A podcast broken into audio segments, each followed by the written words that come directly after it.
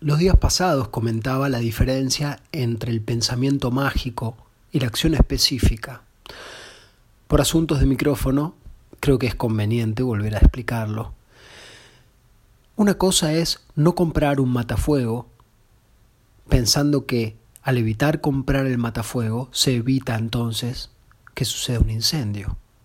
Eso es un pensamiento mágico que corresponde al pensamiento alucinatorio que tiene sus orígenes en los principios de la vida.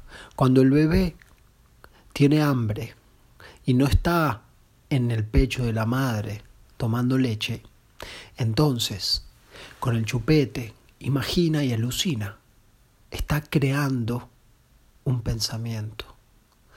Pero ese pensamiento que está creando en ese momento le da una satisfacción real.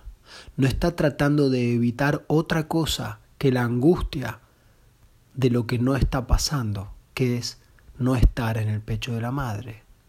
De adultos tenemos los resabios.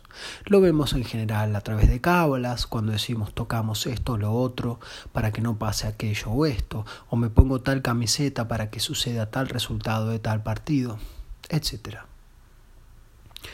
A veces no es tan, tan puro como me pongo tal camiseta para que gane mi equipo, sino que puede estar entremezclado con un pensamiento más adulto, no identificado como una cábala, en donde, por ejemplo, puedo no haber querido hacer esto sin darme cuenta que eso que no estoy haciendo es para que no suceda tal cosa. Ahí es donde se cierne la cuestión fundamental, porque Nada tiene de malo pensar de forma mágica, sino el asunto es no darse cuenta cuando uno está relegando al pensamiento mágico aquello que puede hacer a través de una acción específica.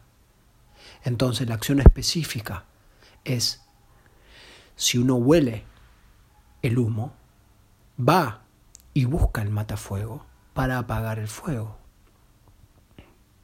La acción específica es aquello que, desde el pensamiento, podemos realizar porque estamos dotados de movimiento, de una voluntad y de una comprensión para unir todas las cuestiones, desde una necesidad hacia la acción para satisfacer esa necesidad. Por ejemplo, tengo frío, veo que la ventana está abierta, entiendo que si cierro la ventana voy a tener menos frío, me paro, cierro la ventana, eventualmente puedo agarrar un abrigo.